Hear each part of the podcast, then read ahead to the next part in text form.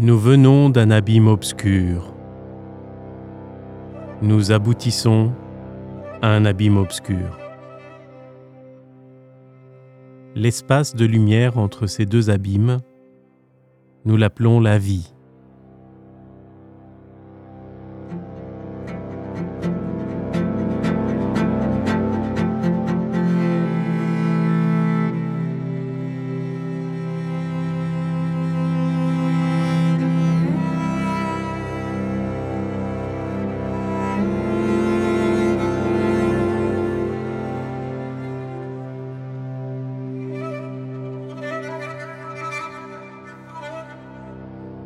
Aussitôt, avec la naissance commence la mort, à la fois le départ et le retour. À chaque instant, nous mourrons. Voilà pourquoi il a souvent été proclamé, le but de la vie est la mort.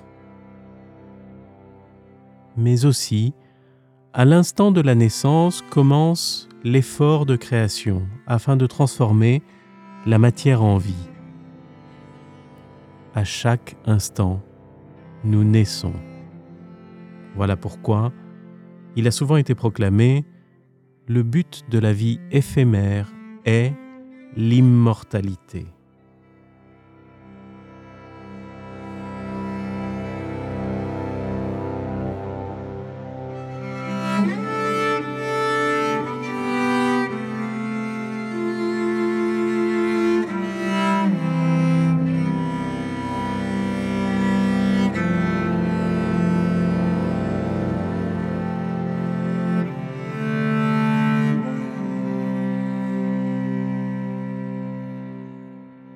Dans les corps vivants, deux courants luttent.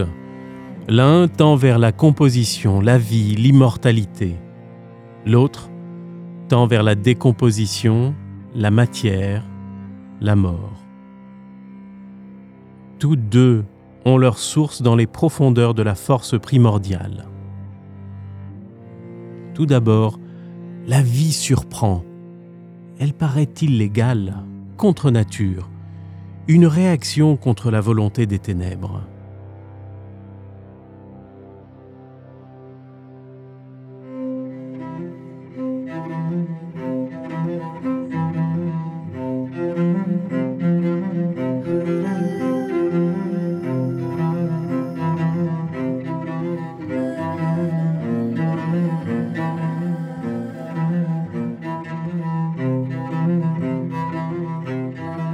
Mais en approfondissant, nous comprenons que la vie, elle aussi, est une volonté de l'univers sans commencement ni fin.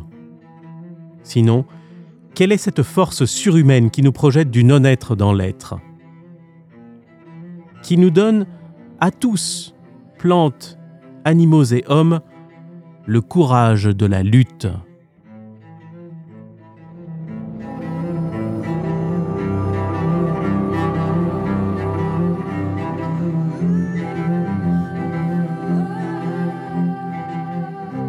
Les deux courants sont donc sacrés. Notre devoir est de saisir la vision qui englobe et harmonise ces deux élans formidables, chaotiques et indestructibles, et d'ordonner pensées et actions selon cette vision.